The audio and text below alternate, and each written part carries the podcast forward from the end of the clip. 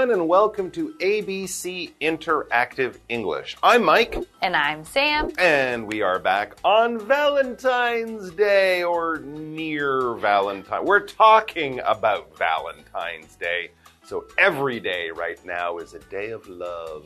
and we're looking at To My Valentine. Spencer and his friend Tracy are out buying the perfect Valentine's Day gift for Spencer's girlfriend or wife, Catherine. Last year, he did not do well at choosing a gift. He got Catherine flowers and chocolates, and I think it's safe to say she was not super excited or happy about this gift. And you mentioned that you don't like chocolate either, but you're okay with flowers. So if your husband had bought you the same gift, you might also, like Catherine, have been a little bit disappointed. Yes, yeah. yes. If my husband came home with a huge box of chocolates, mm -hmm. I would probably look at him like, what are you doing? Yeah. Did you buy that for yourself? Ah. Because you know I'm not going to eat them. you don't like chocolate. So, no. what would be your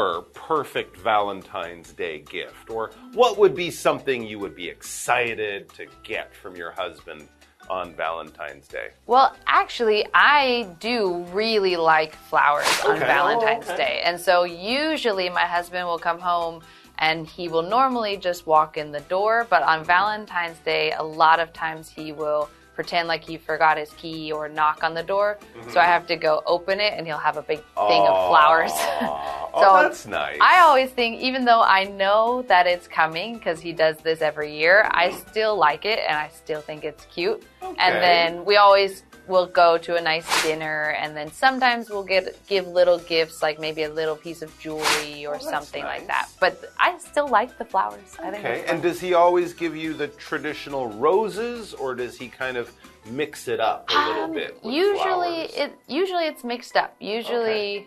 actually i guess the last few years we did, haven't done roses. It's oh. been a bunch of a bouquet of pretty other flowers. Nice. Except for not lilies, even though I like them. Mm-hmm. Cats are can't eat lilies. Oh, really? Yeah. Lilies and cats don't mix. So there you go. That's a good tip for anyone.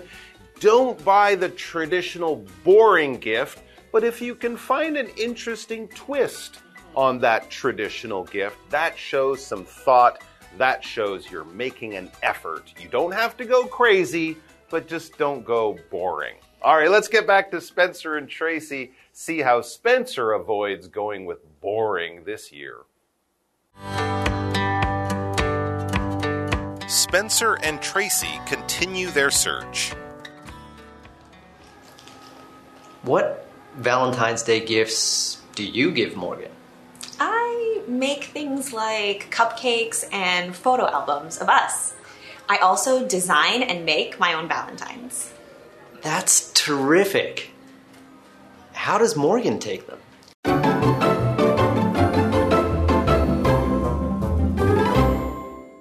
All right, so we are back, yes, with Spencer and Tracy. They're still at the department store, and they are still looking for the perfect gift for Catherine Spencer's girlfriend or wife that he wants to give her for Valentine's Day. It says Spencer and Tracy continue their search.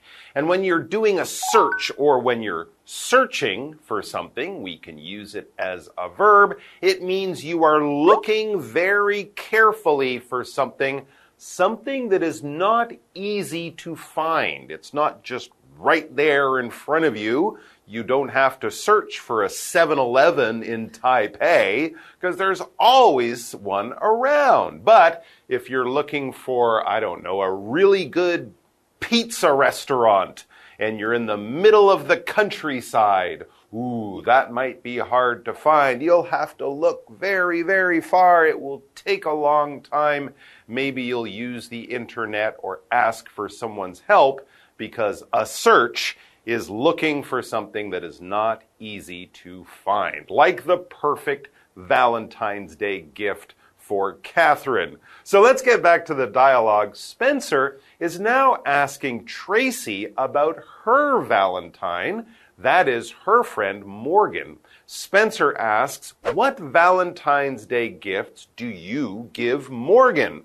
And I guess this is uh, Tracy's partner, her, her lover. So, yeah, what did you get her, him or her? Yes, and so Tracy says, I make things like cupcakes and photo albums of us. So Tracy is more on the side of I like to make things and kind of create things that are more special about us. And she also says, I also design and make my own Valentines. So she doesn't just make the gift, gift, yeah. she also makes the card. Because when we say a Valentine in this way, mm-hmm. we will, Valentine, the word itself can be used in quite a few different ways. Mm. Because we can say, This is my Valentine, as in the person that I want to share mm-hmm. Valentine's Day My with. lover, Yes. And then I can also say the card or the little special usually it's a special card, and that is also called a Valentine. So she, this says that she designs her own Valentines. So that means she, we use this word design. She is creating it, decorating it, maybe cutting the paper and gluing it together, and maybe designing the the artwork on the front, something like that. And uh, again, this word design it means to kind of create the way something looks. So you can design a room, you can make the room lay out the way that you want it to. You could design some, uh, we usually will put something with it like graphic design. So you use a computer to create like commercials or print ads, things like this, and you have it all very pretty and designed, all this kind of interesting thing to look at that draws people's attention. There you go. That's a different kind of gift. It will probably save you some money, but it will take more effort and more time if you do the DIY Valentine's Day gift. DIY, of course, meaning do it yourself. You make it by yourself. That's a very good idea and not boring quite creative, but it will take time and effort. But Spencer is very impressed with Tracy, how she does the DIY gifts and DIY cards. He says that's terrific. It is terrific. It's really, really good. It's fantastic. It's wonderful. And then he says, How does Morgan take them? Well, using their hands. I no, no, we don't mean how do they take them like here, take this.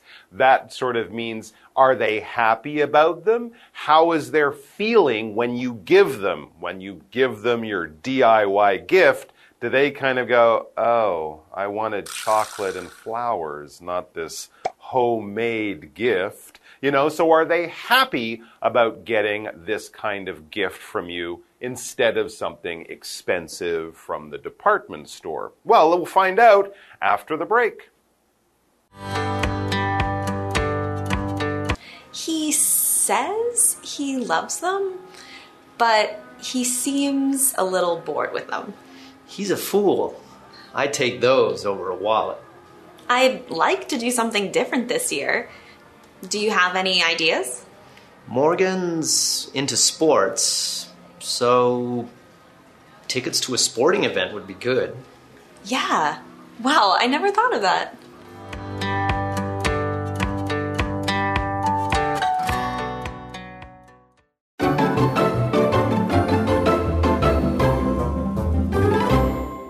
Okay, so Spencer just asked, how does Morgan like the gifts that Tracy makes for him? And so Tracy responds, he says he loves them, but he seems a little bored with them. Hmm.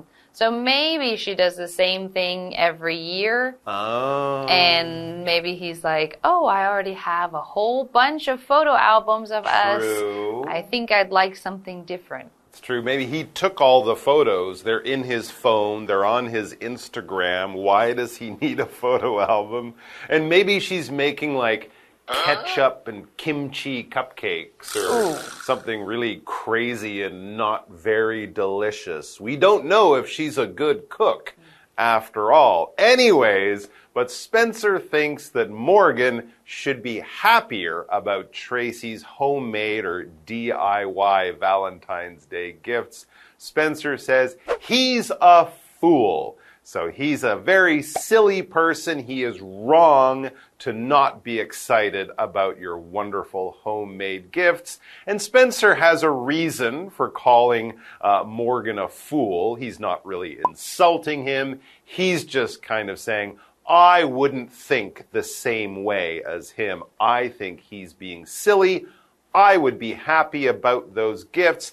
And he says why. I'd take those over a wallet. If you would take something over something else, this means I would choose this one before I chose that one. So I'd take a coffee over a tea. I like coffee more than I like tea, and that's why he thinks uh, Morgan is a fool, just kind of saying he made a bad choice. Yes. Yes, and we use the, uh, uh, I guess actually, Spencer used this word fool. Mm. So, fool is a noun, and a fool is a person. Uh, it could be a person who is maybe not so smart, but a lot of times we use it as a person who is not really acting in the right way in a situation. So again, maybe in a, like a classic story and the fool is doing something kind of silly that most people wouldn't do, then we might call them a fool. And here, uh, Spencer thinks that Morgan is a little bit of a fool because he doesn't like this, this gift that Tracy's putting so much effort and work into. So he thinks, hmm, that's a little bit silly. I'm surprised he's kind of acting like that. Yeah. So that's how we might use that word. And then Tracy says, I'd like to do something different this year. So again, she must have done this maybe the last couple years. Mm -hmm, mm -hmm. And now she's thinking, hmm, I want to do something different too. And she has her friend Spencer here and says, Do you have any ideas? Oh, okay. So Spencer, you're you're a guy. What That's do right. you suggest? There you go. He might have some good ideas. Tracy spent all this time making these gifts, and her friend Morgan is never super happy, so maybe I'll try something different. And Spencer's suggestion for Tracy is Morgan's into sports, so tickets to a sporting event would be good. Ah, okay, yeah. If you know what your friend is into, what their hobbies or interests are, it's always a good idea to get something about that subject or that hobby that they have. He's into sports. He likes sports. He's a sports fan. He's watching games on TV. He reads the sports news every day, that kind of thing. So, tickets to a sporting event would be a good idea. What is a sporting event?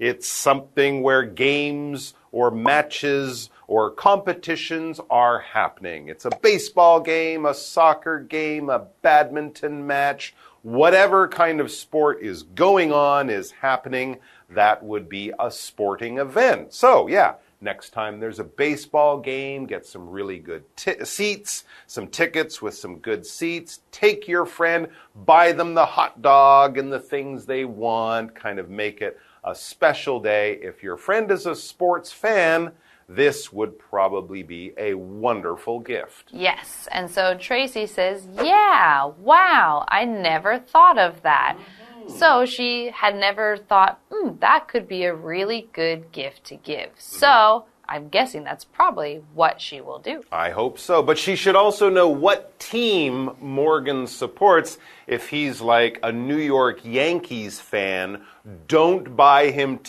tickets to a New York Mets baseball game because a sports fan would not be happy if you make them watch the other team. So she'll need to do a bit of research, get those tickets online, but I'm sure it will be a great day. All right, guys, that's all the time we have, but more Valentine's Day gift ideas coming your way tomorrow in part C. So please join us for that. Bye bye.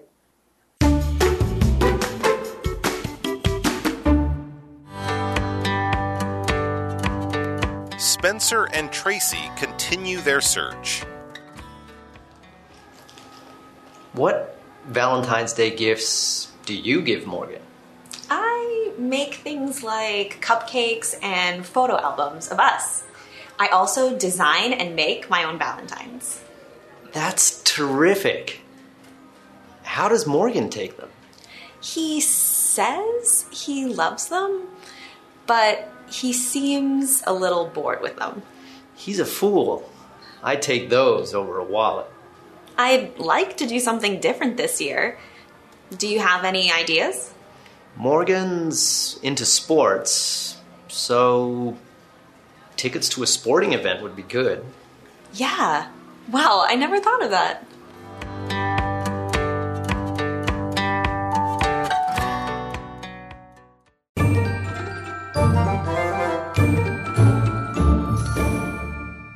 Hi, I'm Tina。我们来看这一课的重点单字。第一个，search，search，名词，寻找、搜寻。After a long search, I found my missing wallet. 寻找了很长一段时间后，我找到了我遗失的钱包。下一个单字，design，design，动词，设计。Karen has designed dresses for many celebrities. Karen 为许多名人设计礼服。Celebrity 就是名人。下一个单词，terrific，terrific，形容词，很棒的，极好的。Mr. Smith thought my report was terrific. Mr. Smith 认为我的报告很棒。下一个单词，fool，fool，名词，傻瓜，笨蛋。 I felt like a fool when I realized I had left my phone at home. 当我意识到我把手机忘在家里时，我觉得自己像个傻子。接着我们来看重点文法。第一个，我们先来整理 take 的用法。take 可以当做认为、选择、猜想的意思。用法整理如下：第一个用法 ，How does somebody take 加名词，指的是某人如何看待什么事情。我们来看看这个例句：How did you take the comment？你怎么看待这个评论？第二个用法，take A over B，指的是选择 A 而不是 B。我们来看看这个例句：Mike took the chocolate ice cream over the strawberry。Mike 选择巧克力冰淇淋而不是草莓。 第三个用法，somebody takes it that 加主词加动词，指的是某人猜想怎么样。我们来看看这个例句：I take it that you're not interested in this movie。我猜你对这部电影没兴趣。下一个文法，somebody is bored with something。某人对某事物感到厌倦。be 动词可以用 get 变得，或者是 seem 似乎来替换。bored 是一个形容词，意思是感到无聊的。这里要注意介系词的用法哦。我们来看看这个例句：Alicia was bored with the party, so she left. Alicia 厌倦了这场派对，所以她离开了。以上就是这一课的重点单词跟文法，我们下一课再见喽，拜拜。Hey, hey, hey, it's Kiwi on the street. I'm Kiki. And I'm Winnie. There are a lot of foreigners in Taiwan, and sometimes they will ask you questions, but we're stuck answering in the same phrases. So today, let's work on some translations. Let's see what our friends have to say. Thank you. Okay. 你明天要干嘛啊？ What are you going to do tomorrow? Uh, what are you going to do tomorrow? What are you going to do tomorrow? Very good. Okay. What what's you what what are you going to do tomorrow? Very good. Do you have any plans tomorrow? What are you doing tomorrow? Very good. Okay. 你想不想去看电影呢？ Um, do you wanna hang out with me and watch the movie? 好像少了什么。 Do you want to take a look at the movie? Do you want to take a look at a movie? Very good try. Do you want to try one more time? Oh, do you want to watch a movie? Do you want to see a movie. Do you want to see a movie or do you want to watch a movie? Okay, very good, good job. 那我们今天学到了什么呢？ How do we say these sentences in English? The first phrase is What are you up to tomorrow? You can also say, what do you have planned for tomorrow? Are you up for a movie? You can also say, Would you like to go to the movies? And these are our sentences for today. Kiwi later!